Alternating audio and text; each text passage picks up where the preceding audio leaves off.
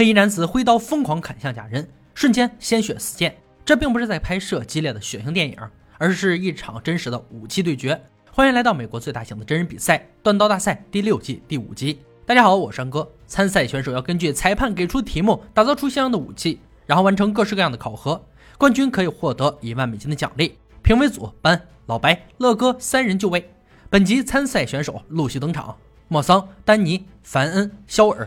他们将在断工坊进行三回合比拼，每轮结束淘汰一人，最后留在场上的就是冠军。今天选手们要和大小弹簧钢纠缠一番，必须使用三小一大的弹簧钢锻造出带有个人风格特色刀具。刀长必须在十一到十四英寸之间，总长度不超过二十二英寸。还要在结束前将刀身进行沁酸。十分钟设计，三小时锻造，计时开始。丹尼、凡恩、莫桑三人都选择了露营刀，很适合挥砍和削切。只有肖尔一人选择了暴衣猎刀。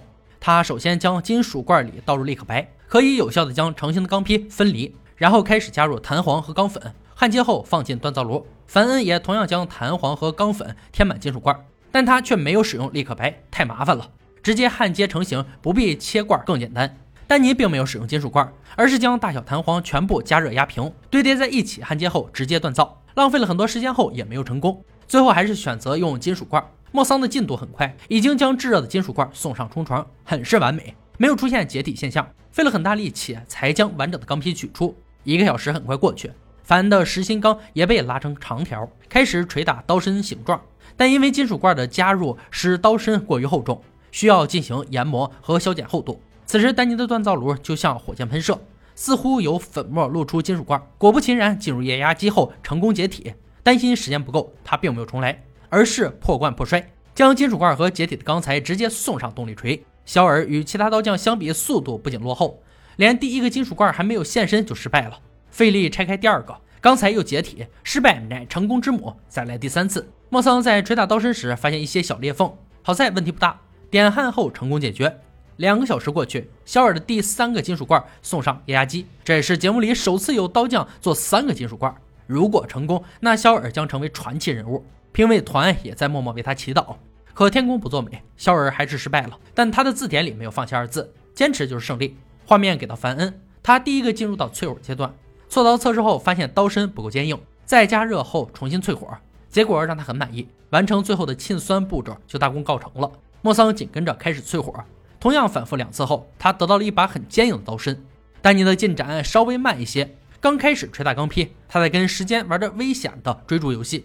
还有十分钟，坚持不懈的肖尔还在给弹簧钢加热，看来他做不出刀具了。锻造结束，刀匠们停下手中的工作，等待检测。莫桑的露营刀整体结构很完美，唯一的不足是刀根偏长。丹尼交出的作品让评委组很意外，刀身夹杂着许多软钢，却没有出现裂缝和脱皮。凡恩的刀柄有些偏窄，刀身还出现明显翘曲，但整体来说还是不错的。最后是肖尔，他只有一块弯曲的弹簧钢。但他坚持不懈的精神让评委们交口称赞。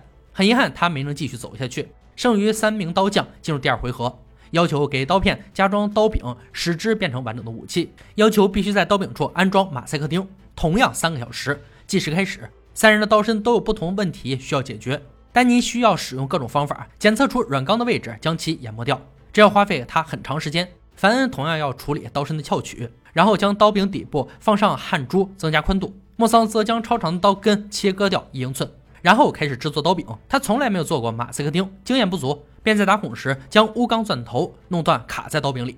钨钢钻头无比坚硬，用力过猛就会导致刀根断裂。非常严谨的将其敲打出来后，回归正轨。时间飞速，还剩一个小时。丹尼的隐形刀根无需打孔，他利用烧穿技术把刀根烧到炽热，将选好的柄材推进去。但刀柄却燃起火苗，显然没有成功。浪费很多时间后，又得改变策略，选择木材挖出凹槽，用环氧树脂粘合。莫桑这边已经完成刀柄，安装好马赛克钉后，开始打磨。凡的进度也很快，却在打磨时发现刀柄没有紧贴刀根。为了防止刀身脱柄，只能使用环氧树脂填补空隙。时间还剩十分钟，丹尼的刀柄才刚刚粘合，来不及等它干就开始打磨。裁判的倒计时响起。他的刀柄却还是方形。首先由扳挥砍铜管进行强度测试。凡恩先上，几刀猛烈的挥砍，一根铜管断裂，刀刃没有出现变形和卷曲，唯一不足的是刀柄过圆，有些划手。莫桑紧随其后，三刀下去，铜管就断裂。刀身轻，速度快，挥动自如，好刀。最后是丹尼，班恩发现刀柄处的胶水还没干透，不止刀柄松动，整体看起来也称不上是一把好刀。安全起见，班恩决定停止测试。综上所述，丹尼成为第二回合的淘汰者。他犹豫不决，导致他的时间白白浪费。恭喜莫桑与凡恩进入最终对决。裁判掀开红布，露出本届的决赛武器——希腊弯刀。在公元前六世纪，希腊弯刀是希腊骑兵所用的武器，刀型与现在的库尔克弯刀相似，重量都在向下弯曲的刀尖处。为了能猛烈的朝下切割，只要一挥剑就能砍断敌人的四肢。在电影《亚历山大帝》中，亚历山大大帝挥舞着希腊弯刀过关斩将。制作要求刀长在十七到二十英寸之间，以及护手和动物头型圆头。护手和圆头之间还要有锁链连接。五天时间回家锻造，完成后接受检测。获胜者将带走一万美金支票。回家后的感觉很好，凡恩兴奋地展开行动。他选用大马士革钢和五幺六零钢结合，利用三枚钢技术打造钢坯，一天时间就呈现出大概结构。莫桑则先画好图纸，精心设计一番，同样选用三十层大马士革钢锻造，反复切割叠加，使其变成九十层。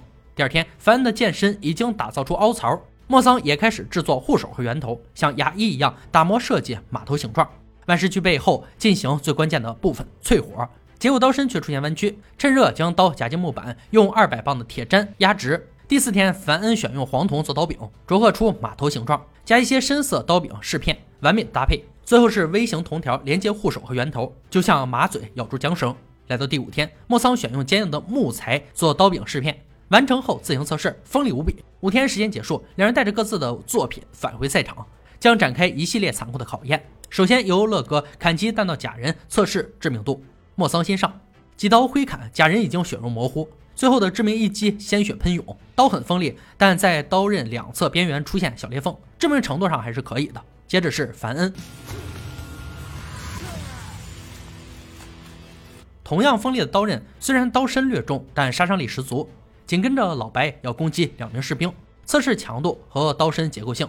他拿起莫桑的刀，对准士兵头盔奋力砍下。很幸运，刀身的裂缝没有扩大，但刀刃出现轻微的变形和卷边。总体来说是一把坚韧的武器，这让等候的凡恩有些担心。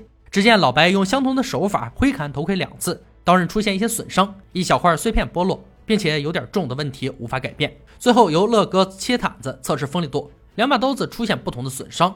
冠军花落谁家？让我们继续往下看，还是莫桑先来。乐哥单手持刀挥向毯子，左右各两刀，像割纸片一样轻松。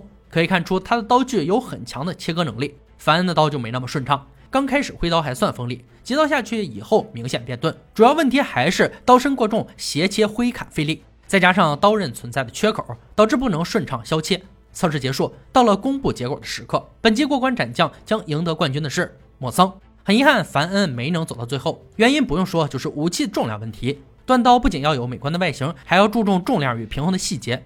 凡恩的刀整体做的都很好，但唯独忽略了这一点。不得不说，他的断刀功力还是很出色的。希望以后还能再看到他展示才艺。让我们恭喜莫桑赢得冠军头衔，同时将一万美金收入囊中。以上就是断刀大赛第六季第五集的内容。本集提到的希腊弯刀是希腊时期重要的武器之一，由青铜弯刀在古希腊时期演变而成。希腊人常在战马上将其佩戴。向下弯曲的单刃刀很适合骑兵跟敌方的步兵作战。特殊的反曲设计使刀刃的打击点前置，增加砍击时的发力角度，令砍击更有效。在战场上所向披靡。倒钩的刀柄会被雕成动物的形状，不仅是为了美观，多半是避免刀刃上翻时的脱手情况。好了，今天解说就到这里吧，我们下期再见。